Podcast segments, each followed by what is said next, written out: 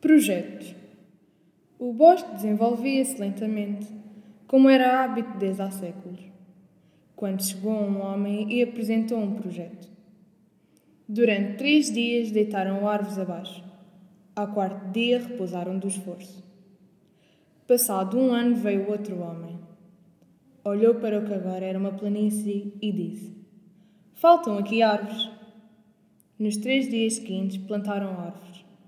Ao quarto dia repousaram do esforço. Ao fim de doze anos, o bosque estava outra vez recomposto.